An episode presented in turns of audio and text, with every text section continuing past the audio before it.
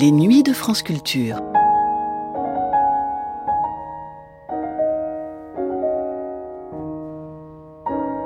Les nuits de France Culture, une mémoire radiophonique.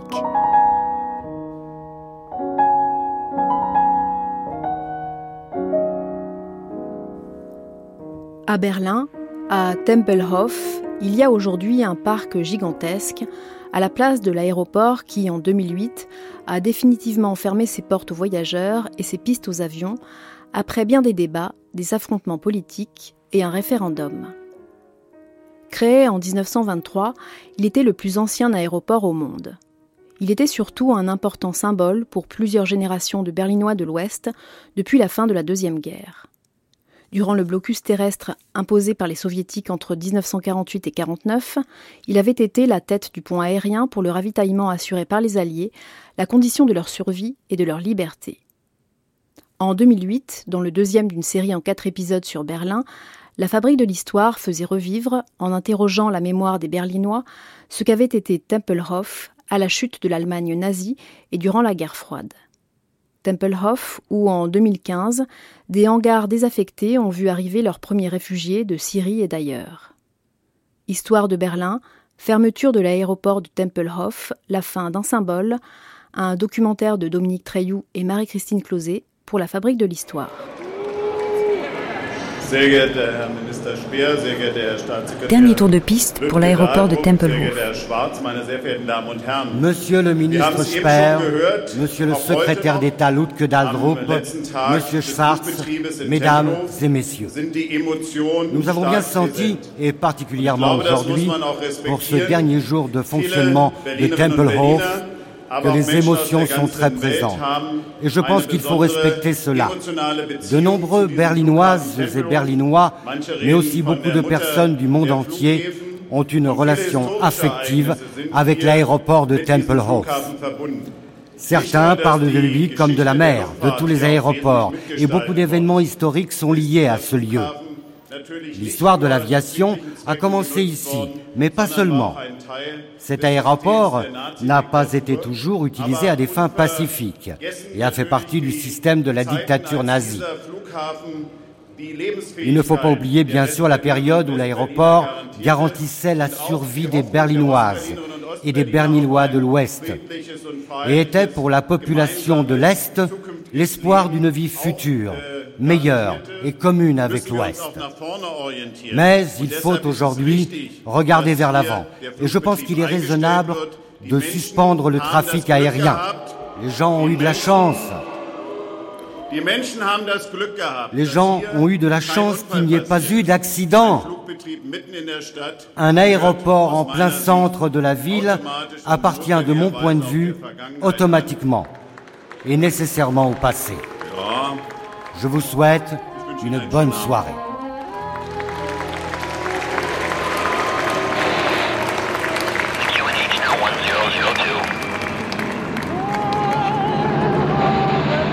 Berlin, jeudi 30 octobre 2008, dans l'immense hall de l'aéroport de Tempelhof, situé à quelques minutes de la porte de Brandenburg. Klaus Wowereit, le maire social-démocrate, vient de prononcer un discours pour la fermeture définitive de l'aéroport. Cette décision, ce sont ses adversaires politiques de la démocratie chrétienne qui l'ont prise en 1996 pour permettre la construction d'un seul et unique aéroport à Schönefeld, au sud de Berlin. Cette fermeture a suscité beaucoup d'émoi et ce soir-là, le maire n'a pas la tâche facile. Tempelhof n'est pas un banal aéroport qu'on ferme pour raison de sécurité. Bien sûr, il faut parler de son défaut de naissance. L'édifice a été construit dans les années 30 et devait prendre une place centrale dans les plans de Germania, la capitale de l'Europe nazie. Mais grâce à son rôle pendant le blocus et le point aérien de 1948, Tempelhof est devenu le symbole de la résistance des Berlinois et des Alliés aux volontés expansionnistes des Soviétiques en Europe. Depuis plus d'un an, un mouvement bien organisé de citoyens a remué ciel et terre pour faire revenir le Sénat sur la fermeture de Tempelhof en 2008. Cette mobilisation, vite récupérée par les partis politiques, a abouti à l'organisation d'un référendum sur le sort de Tempelhof le 27 avril 2008. On a voté pour le nom Frankfurter Allee, Ah, tu es vraiment bête. Parti est de Berlin, un couple d'anciens citoyens de la RDA. On a voté non. On a voté non au maintien de l'aéroport, car nous sommes contre la CDU, qui a défendu ça uniquement pour les riches et les hommes d'affaires, et pas pour le peuple. Ça a été tellement politisé que ça s'est transformé en élection.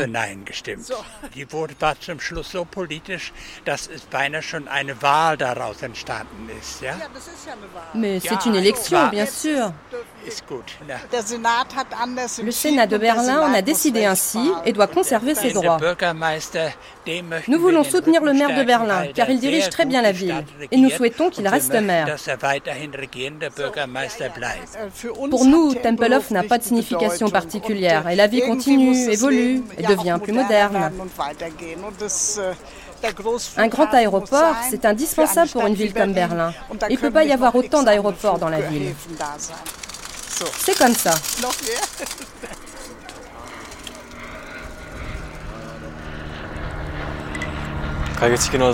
Je sais pas, je suis pas intéressé par ce genre de coucou, ils sont trop petits pour moi. D'après moi, c'est un Diamond Katana.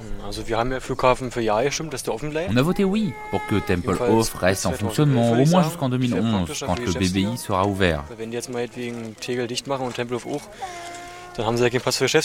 Tempelhof est très pratique pour les jets d'affaires, et si Tegel et Tempelhof ferment, ils ne pourront plus atterrir, car à Schoenfeld, ils seront trop petits.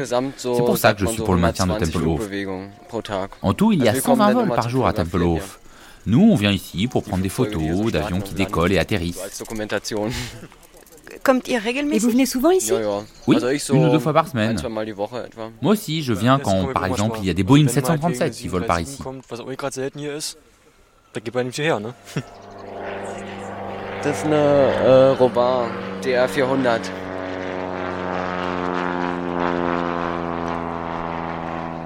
Uh, pardon, uh, Sergeant, what have you loaded on your ship today? Salmon.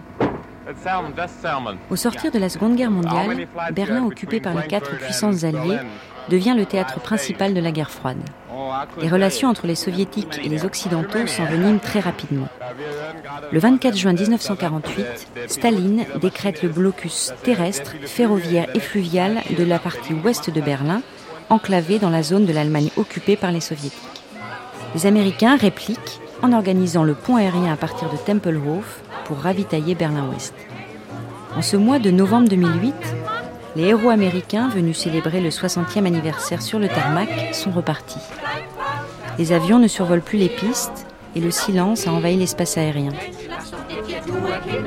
Place à la parole des témoins anonymes, jeunes adultes ou enfants en 1945. Ils retracent une époque où la vie à Berlin était très proche de celle décrite par Roberto Rossellini dans Allemagne année zéro.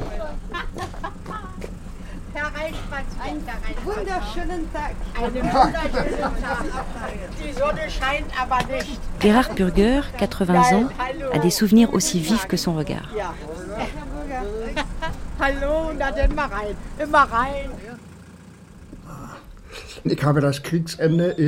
J'ai vécu la fin de la guerre à Berlin, j'avais 15 ans. J'arrivais de Tchécoslovaquie et je pouvais un peu parler le tchèque, qui est proche du russe. Et donc j'arrivais à entrer en contact avec les Russes.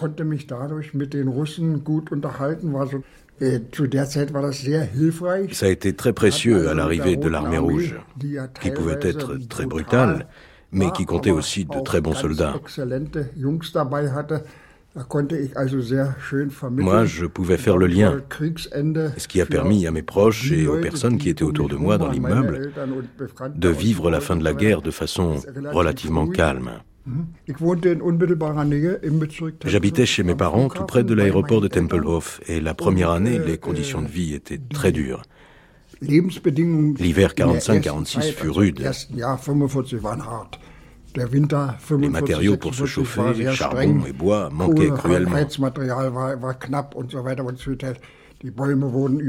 Chaque branche des arbres du Tiergarten, le grand parc de verdure près de la porte de Brandenburg, a été scié et ramassé par les gens qui avaient froid. Et les policiers rouspétaient mais ne pouvaient pas faire grand-chose. Il n'y eut bientôt plus un seul arbre. La situation était extrême et chacun devait s'organiser pour arriver à s'en sortir.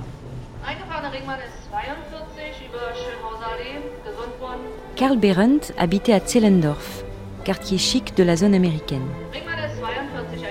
Meine Lebenssituation war, ich, ich war, äh, als die russischen Truppen nach Berlin kamen, äh, da war ich zu Hause. Ich hatte vorher eine Verletzung erlitten bei einem Luftangriff. Ich war Mes premiers souvenirs d'après-guerre, euh, quand les troupes russes sont arrivées, j'étais à la maison, j'ai été blessé. Äh, äh. En fait, j'étais dans une milice et je devais en fait tirer sur les Panzers russes qui étaient arrivés à Berlin.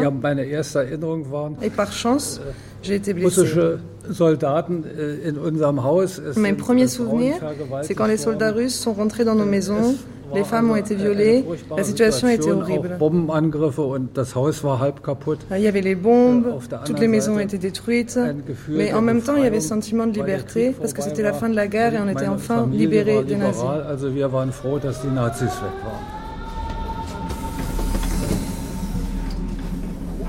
Georg Keigal est né dans les Sudètes, en Tchécoslovaquie, région qu'Hitler avait annexée en 1939. En mai 1945, tous les Allemands en ont été expulsés et sa famille a rejoint Berlin à pied en six semaines pour se réfugier chez des parents qui vivaient dans la zone soviétique. Also unser Gefühl war eben damals so, eine Welt brach völlig zusammen, Deutschland war völlig zerstört, völlig am Boden, wir alle waren am Boden. Und äh, wir hatten nur die Hoffnung, unser Leben zu retten. Notre sentiment, c'était que l'Allemagne s'était complètement effondrée, tout était foutu et le seul souci que nous avions, c'était de sauver notre vie. Ja, mein Vater war, ähm, war nicht gesund. Der hatte auf die Flucht mit Not und Mühe überstanden. Mon père était malade, il avait tout juste survécu cette fuite. Meine Mutter war sehr aktiv und versuchte also irgendwo Essen zu besorgen. Ma mère était très active, elle a fait des efforts pour trouver Aber de la nourriture. Aber es war so, nicht, dass wir also auch äh, alles, was man essen konnte, äh, versucht haben zu bekommen. Ich habe dann meinen siebten Geburtstag gefeiert, gleich nachdem wir angekommen waren. On a essayé de trouver tout ce qui était mangeable et c'était juste le moment où je fêtais mon septième anniversaire, juste après cette arrivée à Berlin. Und ich erinnere mich noch sehr genau, dass mein Geburtstagsgeschenk war ein halbes Brot. Je me souviens très bien que le cadeau d'anniversaire c'était un demi-pain. Und äh, eine Schüssel Johannisbeeren.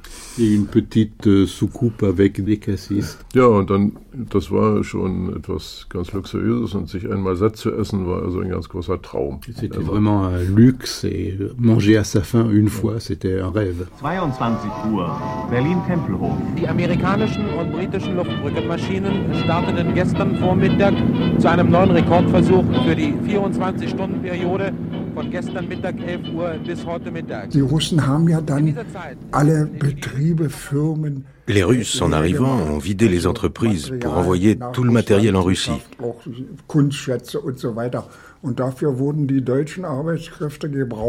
De grandes entreprises comme Siemens, mais aussi des petites, tout y sont passés.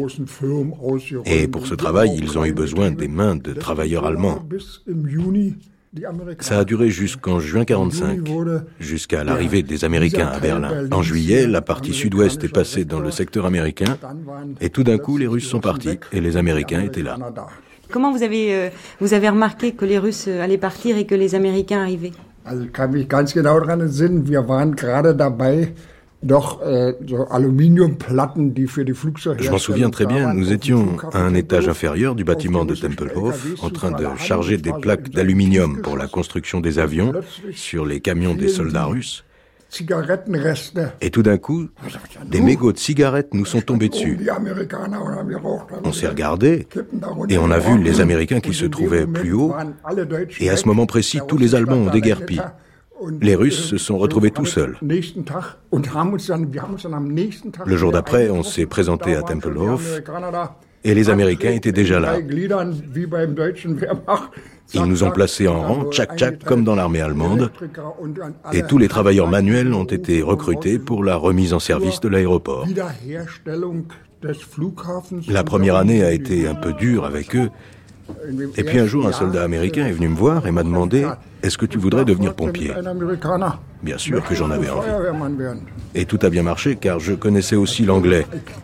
Et je suis alors devenu pompier à Tempelhof.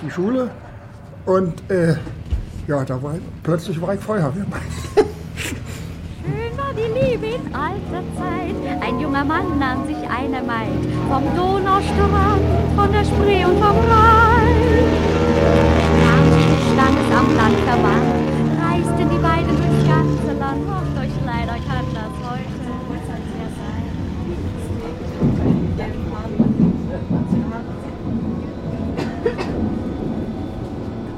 Edgar Reuter est le fils d'Ernst Reuter, dont le nom est intimement lié à l'histoire du blocus de Berlin.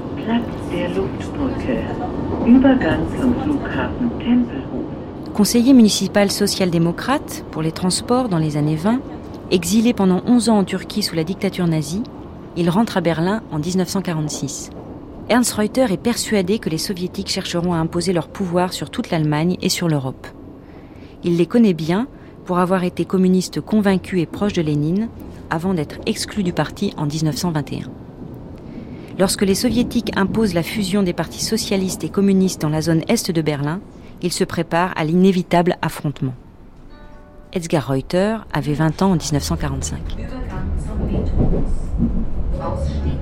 En 1947, les soviétiques, les autorités soviétiques refusent l'élection euh, d'Ernst Reuter à la mairie de Berlin.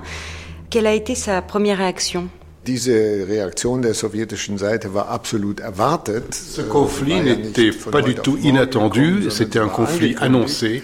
Les soviétiques avaient fait comprendre qu'ils n'accepteraient pas que Reuter soit élu. Et puis, évidemment, c'est ce qu'ils ont fait, mais ça montrait aussi que les conflits étaient déjà pleinement en cours à cette époque et que ce refus était un synonyme de ce qui se passait et ce qui allait venir. À la déclaration du blocus euh, de Berlin par les autorités euh, soviétiques, à la fin du mois de juin 1948, quelle analyse faisait-il des rapports de force? Es gab keine Alternative. Il n'y avait pas d'alternative. On ne pouvait pas céder et abandonner la situation soviétique. Il était clair qu'il fallait résister. Mais au début, évidemment, on ne pouvait pas savoir si ce pont aérien réussirait à fournir le nécessaire à la population et si on pouvait maintenir une situation de vie pour cette ville. of physical ruin. Général Lucius Clay. Out of the airlift, there has certainly come the spiritual and moral foundation on which the physical reconstruction of Berlin will be an easy task. Est-ce que votre père a eu une influence sur la décision des Américains? D'organiser ce pont aérien et donc de rester dans Berlin Je pense qu'on peut sans équivoque affirmer que c'est le cas. Et il y a des preuves historiques qui montrent, par exemple, qu'il y a eu un entretien entre le général Clay, le plénipotentiaire américain, et euh, mon père. Clay, a demandé à mon père s'il pouvait euh, confirmer que la population de Berlin-Ouest était prête à porter les sacrifices et à résister et à accepter la situation. Et la réponse de mon père, c'était, euh, en général, faites le nécessaire de votre côté pour que l'alimentation et la survie des Berlinoises et des Berlinois soient garanties. Moi, je garantis de ma part que la population de Berlin-Ouest va assumer ce qui est nécessaire pour garantir sa liberté. Ce n'est qu'après cet entretien que le général Clay a pu s'adresser à l'administration américaine, au président américain, et que ce mot a pesé pour qu'il y ait une décision en faveur du pont aérien, parce qu'il y avait aussi euh, pas mal de courants aux États-Unis qui n'étaient pas en faveur de ce pont, et ça a été un moment où la décision était euh, pas claire.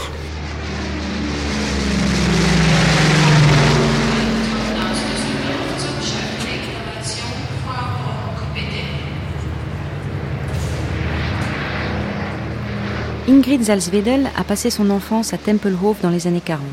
La voix grave, le verbe berlinois impertinent et plein d'humour, elle passe de longues après-midi au café Romy, siège de la résistance pour la sauvegarde de l'aéroport, situé en face de l'imposant édifice. Tout d'abord, Tempelhof, c'est des sons pour moi. C'est des sons tout à fait différents qui étaient audibles pendant la guerre et pendant le pont aérien. Je ne sais pas si c'est objectivement vrai, mais pour moi, c'est des sons tout à fait différents. Et quand nous étions postés devant la gueule de Goebbels, c'est la radio qu'on l'a surnommée pendant la guerre pour euh, être averti des raids aériens. Donc euh, on a eu la consigne Hanovre-Braunschweig, donc c'est de là que venaient les avions de ravitaillement. C'était tout un autre sentiment. Donc avant, on avait peur quand les bombardiers nous survolaient, et cette fois-ci, on savait que c'était tout à fait autre chose.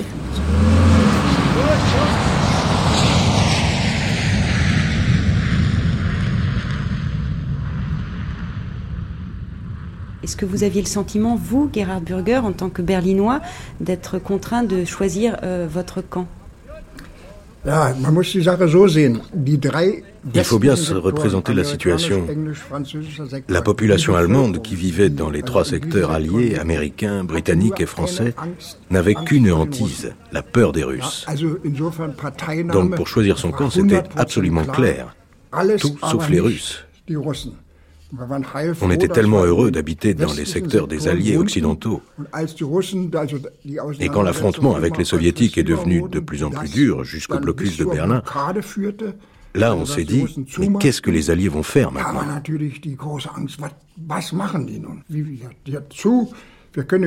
Nous avons reçu la proposition du secteur Est de se ravitailler chez eux, chez les Russes, mais très peu de gens ont accepté cela. Et à ce moment-là, mes amis américains, les soldats, n'en savaient pas plus.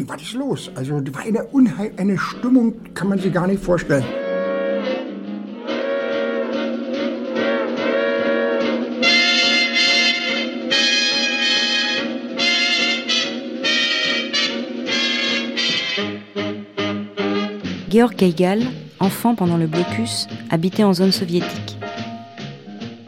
Aber für uns war es, also aus der Sicht dieser zehn Jahre, war es so, wir waren ein besetztes Land. Mais moi, avec mon horizon d'un garçon de 10 ans, on était un pays occupé. Die Alliierten haben bestimmt, was politisch passierte. Les Alliés dictaient ce qui se faisait politiquement. Und äh, man merkte dann, dass es also Konflikte gab zwischen den äh, Alliierten. On a senti qu'il y avait des conflits entre les Alliés. Und in Interessen vertreten wurden auf beiden Et qu'il y avait des intérêts divergents des différents côtés. Und als es dann eines Tages zu dieser Blockade kam, haben wir das nicht als sehr wesentlich empfunden. Et le jour où il y a eu ce blocus, on l'a pas éprouvé comme quelque chose d'essentiel. Das war bei den Leuten, die im Westsektor von Berlin lebten, etwas anders. C'est évidemment différent pour ceux qui vivaient dans les secteurs occidentaux de Berlin. Ja. Der Hintergedanke war uns natürlich noch nicht so richtig klar. Évidemment, aber, on comprenait pas les arrière-pensées. Aber äh, Menschen mit äh, mehr Überblick war es schon klar, der ideologische Anspruch war der, die ganze Welt kommunistisch zu machen. Mais des gens qui voyaient plus loin avaient compris que c'était la prétention d'avoir un jour un monde communiste. Ja, und das war eine Sache, die, die man im Westen anders sah. Et évidemment, à l'Ouest, on voyait les choses d'une autre façon. Un air qui vient de chez nous et qui vole n'importe où. Gerhard Burger. Un air qu'on chante un peu Und dann kam plötzlich landete eine Maschine. Et puis des avions ont commencé à atterrir et à décharger du charbon et des produits pour les soldats américains. Et au bout de 3-4 jours, ils ont reposé leurs baluchons. C'était le commencement du pont aérien.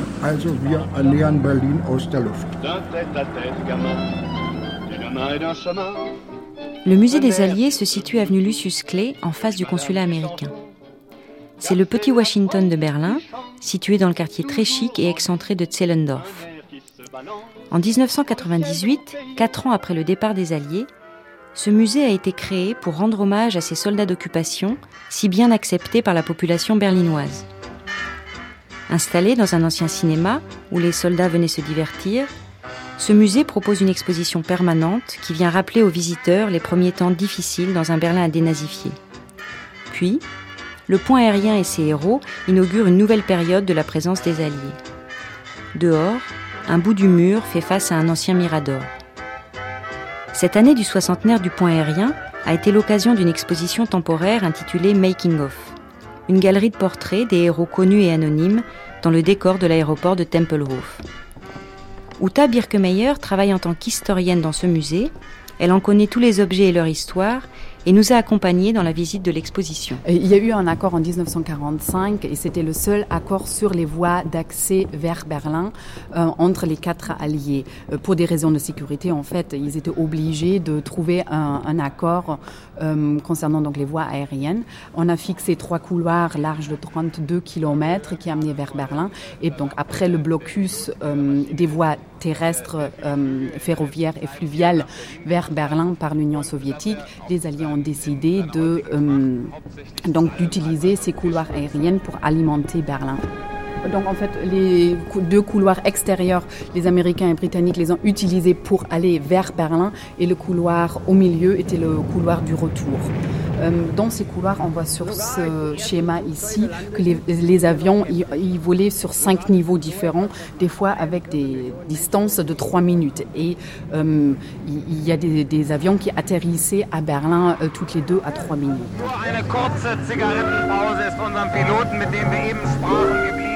En tout cas, c'était pas Il beaucoup. faut- Il fallait pas, Non, non, il il fallait pas rater son atterrissage. Non, mais en fait, euh, effectivement, il fallait surtout pas euh, rater son atterrissage. Ils avaient une seule possibilité d'atterrir. Si cela euh, n'était pas possible pour différentes raisons, il fallait qu'ils repartent immédiatement et qu'ils reprennent donc le couloir au milieu pour retourner vers les différents aéroports en Allemagne de l'Ouest.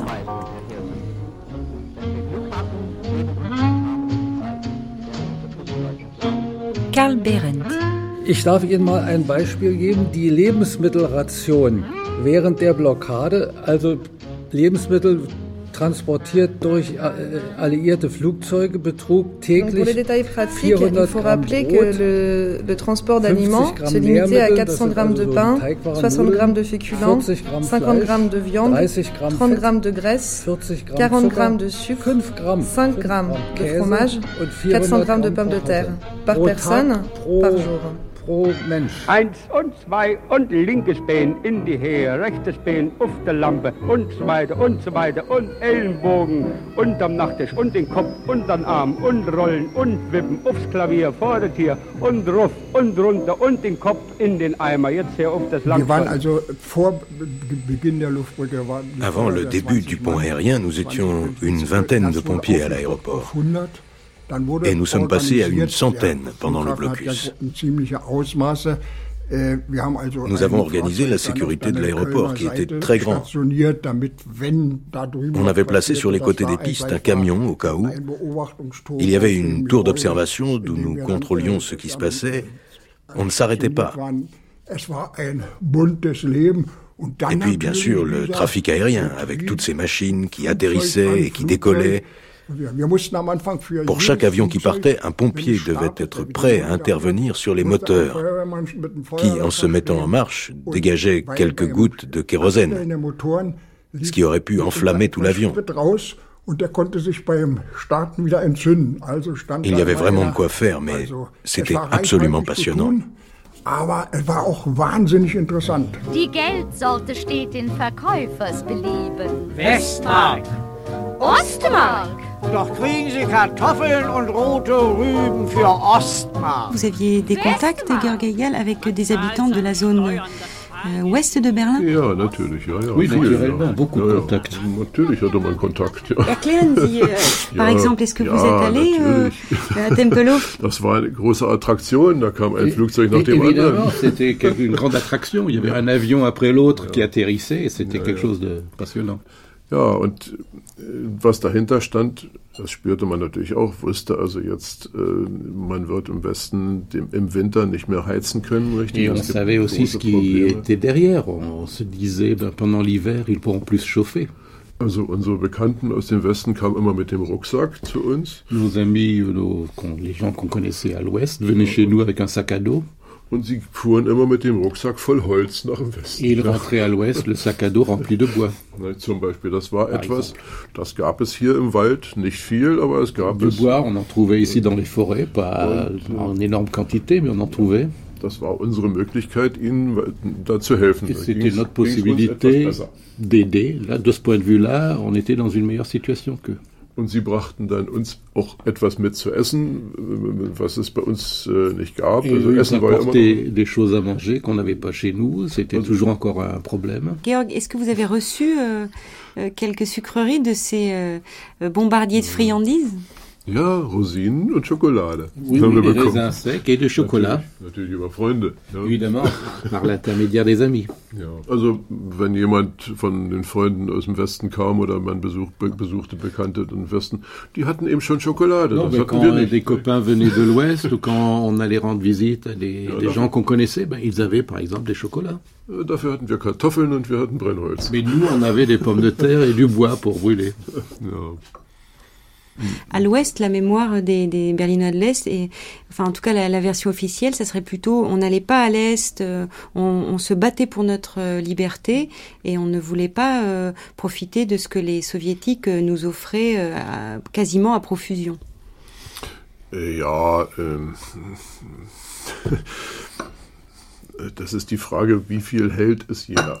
C'est la question à quel point on est héros ou pas, chacun. Heldentum, man friert einen Tag, man friert eine Woche. L'héroïsme, on a froid un jour, on a froid pendant une semaine. Dann sagt man, ich muss ja nicht frieren. Ich habe meine Position, aber ich muss doch nicht frieren. Et puis on se dit, pourquoi ja. avoir froid J'ai ma position, mais je peux quand même me débrouiller d'une autre façon. Aber für uns war das eigentlich eine ganz spannende Geschichte. Pour nous, c'était une histoire passionnante au fond. If you ever down Trinidad They make you feel so very glad. Calypso sing and make up rhyme. Guarantee you one real good fine time. Drinking rum and Coca-Cola. Ingrid Zelsvedel, quel souvenir gardez-vous des premières relations, des premiers contacts avec les soldats américains à Berlin dans ces années 45-48 euh, Il y a un épisode qui est resté dans ma mémoire. On arrivait très bien à reconnaître les uniformes des soldats alliés. J'étais dans le tramway avec ma mère et il y avait un soldat américain que tout le tram fixait. En tant que gamine, je ne savais pas si c'était un bon ou un méchant. Mais peu à peu, un sentiment de sécurité s'est installé. Il a plongé la main dans sa poche pour me donner une grosse boule de Drubop, un bonbon aux fruits, énorme. J'ai mis mes deux mains derrière le dos, j'ai commencé à fixer, plein d'envie, ce bonbon, mais je n'y aurais pour rien au monde. Il m'a parlé, m'encourageant à le prendre, il m'a dit que c'était très bon. Je ne me souviens plus de tout ce qu'il m'a raconté. J'ai tourné les yeux vers ma mère, qui m'a dit que je pouvais prendre le bonbon. Une petite menotte de gamine s'est avancée vers lui. Il a placé le bonbon dedans, et quand je l'ai mis dans ma bouche, je me suis dit que je ne pourrais plus respirer. Le bonbon était beaucoup trop gros pour ma bouche. En tant qu'enfant, on a une sensibilité fine au danger et à la peur, et ce type de geste a permis d'éloigner peu à peu ces peurs. Plus tard, j'ai ressenti pour l'aéroport de Tempelhof un sentiment d'une entière sécurité. Jeune fille, j'allais me promener à Tempelhof et je me sentais en sécurité. quand je ne supportais plus le mur, par exemple, j'allais me réfugier à l'aéroport pour me sentir libre et en sécurité. Ihr Völker der Welt, ihr Völker in Amerika, in England, Peuple du monde, peuple en Amérique, en Angleterre, en France, en Italie, regardez cette ville et reconnaissez que vous ne devez pas, que vous ne pouvez pas lui donner un prix.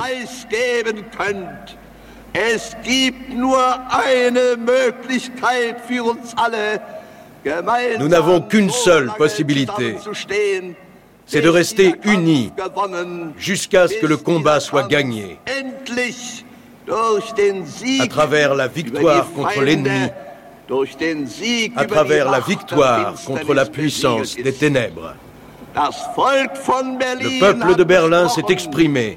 Nous avons rempli notre devoir et nous allons continuer de le faire. Peuple du monde, vous devez aussi remplir les vôtres. Tut auch ihr eure Pflicht. Ich muss sagen, natürlich habe ich es nicht verstanden, um was es ging. Ja? Aber diese Atmosphäre, die ist einfach nicht zu beschreiben. Bien sûr, je n'ai pas pu comprendre tout ce qui se passait ce jour-là. Mais l'atmosphère qui régnait, c'était indescriptible. Le sentiment que j'en garde, c'est celui d'être avec toute cette foule sur un bateau, au milieu de vagues immenses prêtes à déferler, et seul le bateau est un endroit sûr. Et c'est cet homme qui nous a donné du courage, qui nous a permis d'être courageux, et ces mots fameux, Peuple du monde, regardez cette ville. Rien qu'en le disant, j'en ai les larmes aux yeux, je suis désolée. Tout le monde a senti que cet homme nous rassemblait en nous encourageant, qu'il était un peu comme un père qui tient ses enfants par la main. C'est le sentiment que j'ai eu ce jour-là.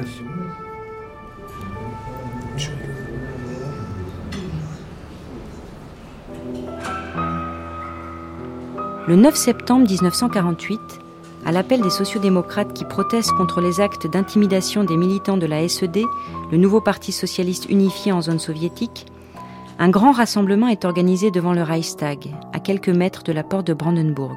Cette manifestation a réuni des centaines de milliers de personnes et a été marquée par le discours d'Ernst Reuter que la légende veut improviser. Son fils Edgar Reuter était présent.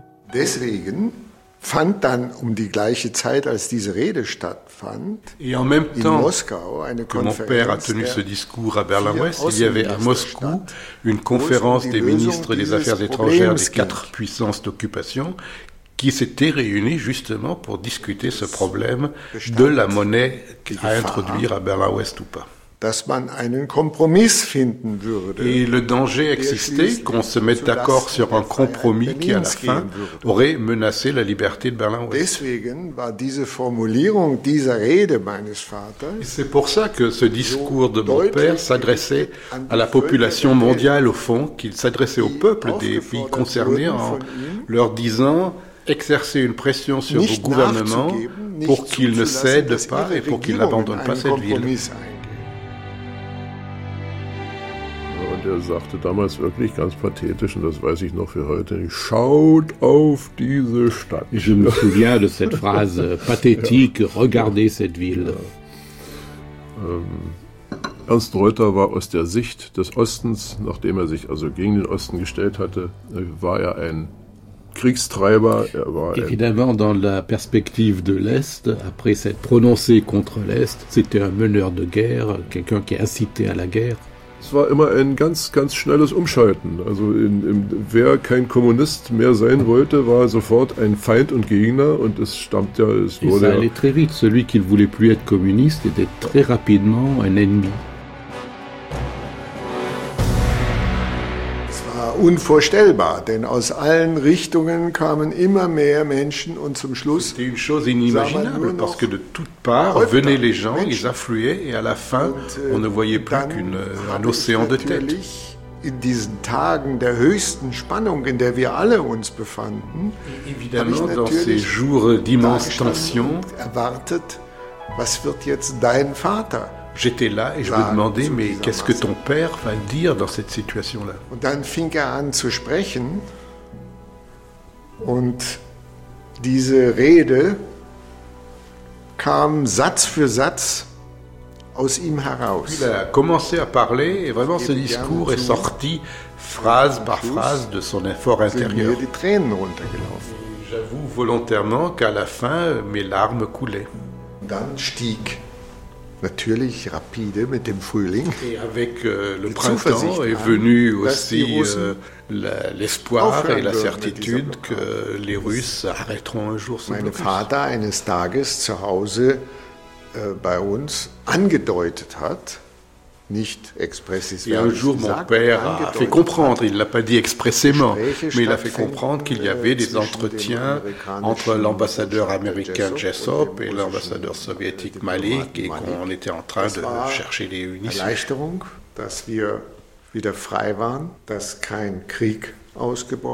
On était libre de nouveau, il n'y avait pas eu de guerre.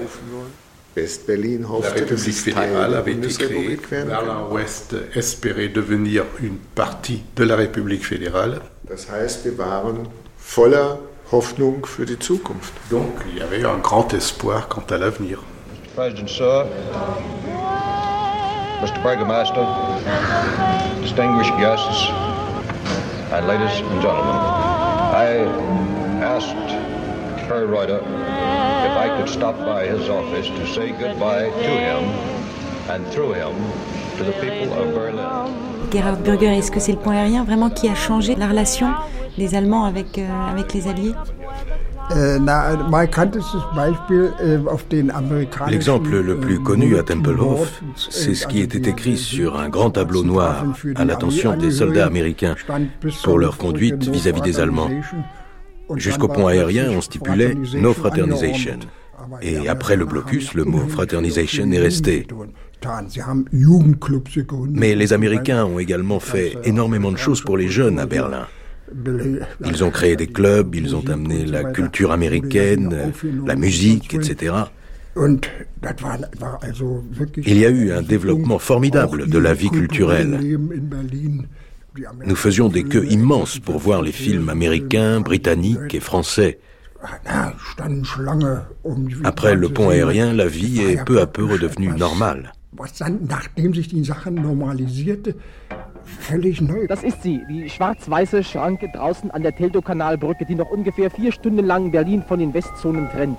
Hier draußen werden Vorbereitungen getroffen wie zu einem großen Fest. Vier Rundfunksender wollen original heute Nacht um Mitternacht Übertragungen von hier vornehmen und neue Schilder werden angebracht. Das ist ja alles langsam etwas. Alors là, on a des Américains, un pilote, une Allemande, une femme allemande qui lui offre des chiots, une grande photo qui couvre tout le mur. Donc ça, c'est un peu le, le, la séquence de fraternisation.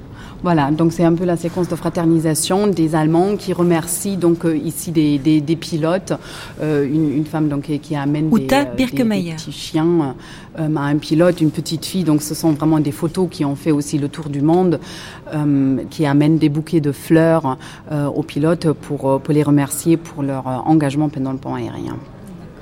Der Teddybär Familie in Frankfurt. Quand euh, on a conçu ce musée, il y a eu donc des historiens de quatre pays autour d'une table avec leur perception de, l'histoire et il fallait trouver un, accord commun comment euh, présenter cette page euh, d'histoire donc ici avec bien sûr les objets qu'il faut toujours avoir pour faire une exposition. Et euh, vous êtes en train de m'expliquer que le plus petit dénominateur commun qui a été trouvé, c'est ce haut fait d'armes, c'est un peu cette épopée héroïque à constituer le point aérien, pour le moment. Euh, Il y a eu beaucoup de débats oui, oui, bien sûr. Il y a, eu des débats. Euh, il y a eu des débats sur le, le, le, le rôle des, différents participants. Mais ici au Musée des Alliés, je pense que dans, quelques années, ça va, euh, dans quelques dizaines d'années, ça va être encore vrai. Ici au Musée des Alliés, on, représente euh, ou on parle vraiment de, l'engagement des Alliés pour l'Allemagne. Et, il est un peu difficile de mettre sous le même toit la version Est avec la version Ouest. C'est pas possible. Pour le moment, je pense que ce n'est pas possible. Jeudi 30 octobre 2008, devant l'aéroport de Tempelhof. À l'intérieur, quelques centaines d'invités triés sur le volet assistent à la cérémonie de fermeture de l'aéroport. Dehors, des manifestants se sont rassemblés pour exprimer leur tristesse et leur colère vis-à-vis -vis du maire de Berlin. Andreas Donati est le porte-parole du mouvement pro-Tempelhof, les irréductibles qui ont encore l'espoir d'organiser un nouveau référendum pour faire plier le Sénat.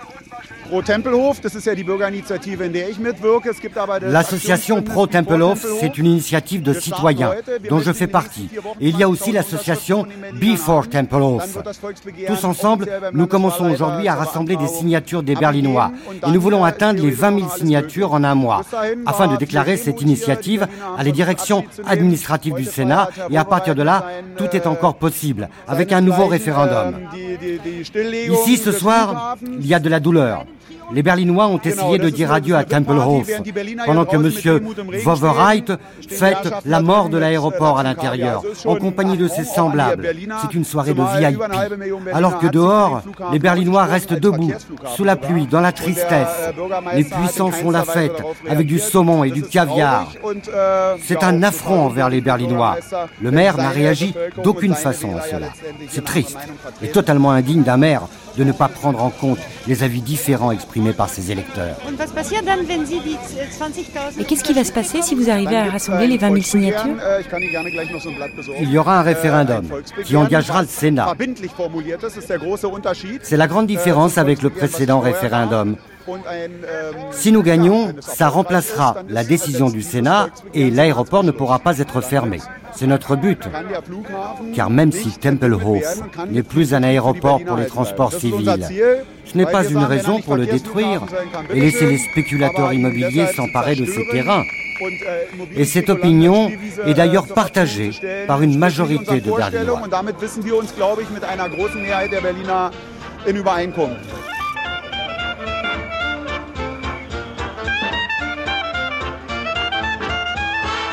Enfant, Bern n'aurait jamais manqué les journées portes ouvertes de l'armée américaine installée dans l'aéroport.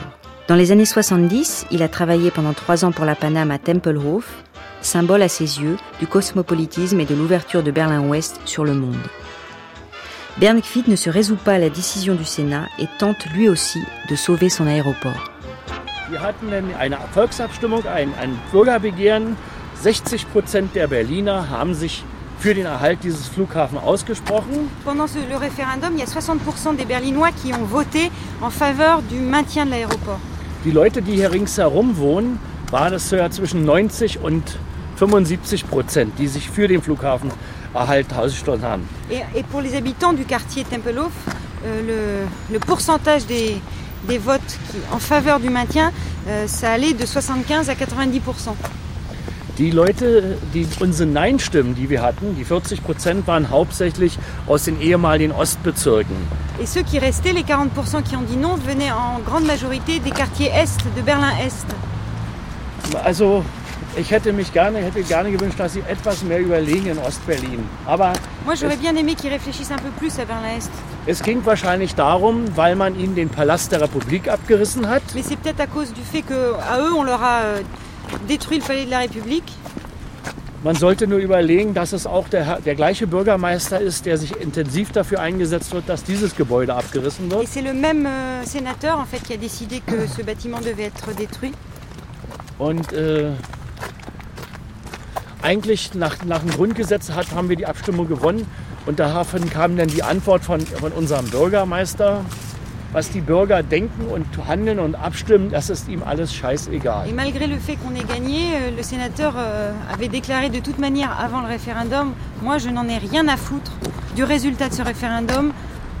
Tempelhof sera fermé. Die Schließung ist total blödsinnig, dumm und vielleicht nur ideologisch äh, erklärbar. Eine andere Erklärung gibt es hierfür nicht. Alors cette fermeture euh, est purement idéologique, il n'y a pas d'autre explication à cela.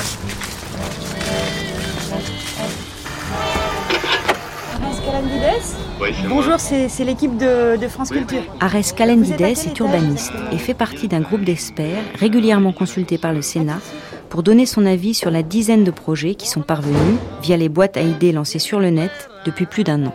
Ce qui m'a surpris par contre, c'était la réaction du Sénat et du, du maire de Berlin qui était à la fois défensive et un peu arrogante. C'était comme si les arguments des autres ne comptaient pas du tout. Et euh, défensif parce que eux-mêmes, ils n'ont pas vraiment utilisé leurs très bons arguments, à mon avis, euh, pour la fermeture. Ares Calendides, est-ce que selon vous, il y a un conflit de mémoire? Il y a toujours un conflit de mémoire quand on parle des lieux dans la ville. Parce que vous savez qu'on a très souvent essayer de comparer la ville avec un palimpseste, donc une espèce de document où on, on rase toujours pour écrire, etc.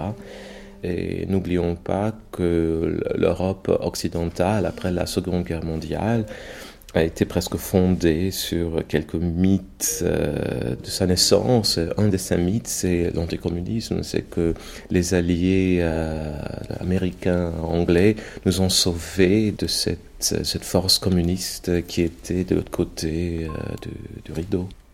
Tempelhof, comme bâtiment, n'a pas seulement été l'aéroport du, pont aérien, c'était aussi à la fois le, bâtiment, c'était l'aéroport des nazis.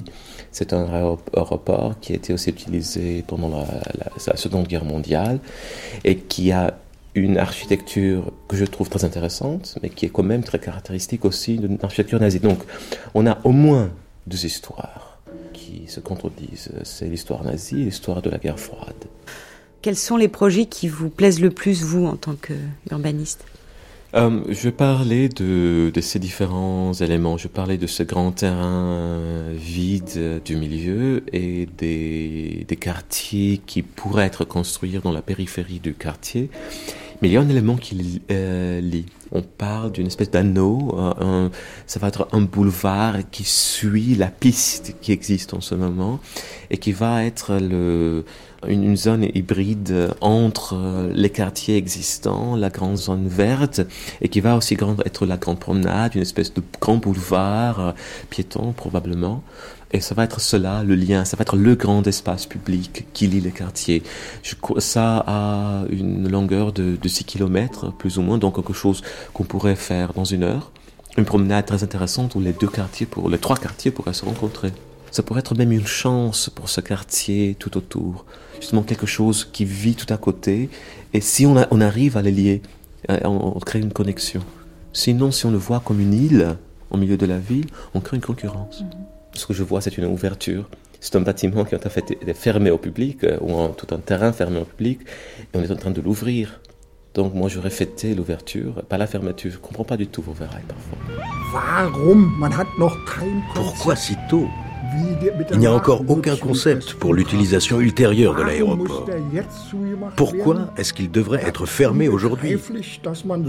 C'est inconcevable d'être aussi borné de maintenir la fermeture au 30 octobre 2008. C'est typiquement allemand. Ça s'appelle la dictature dans la démocratie. Qu'est-ce qu'il y a à dire de plus? L'âme berlinoise bouillonne dans ces moments-là.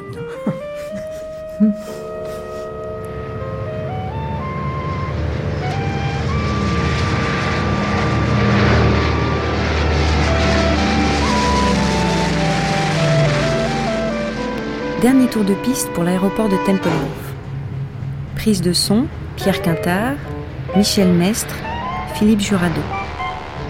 Traduction, Bibiane Rammerstorfer, Aurélie Denoyer, Vincent von Wroblowski, Dominique Treilloux.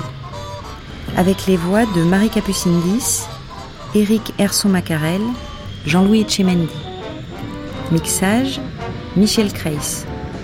Un documentaire proposé par Dominique Treilloux et réalisé par Marie-Christine Closet.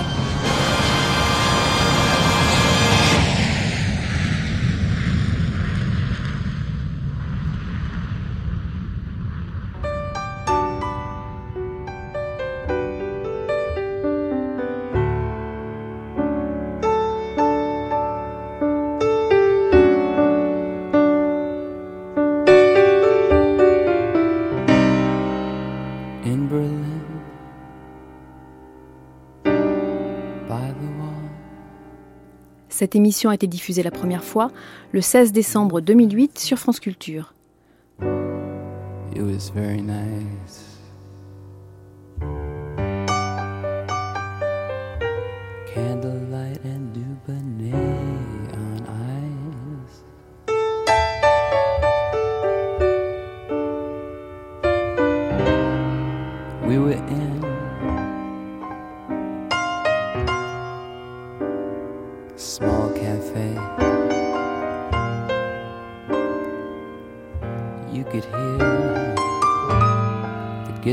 Guitars play.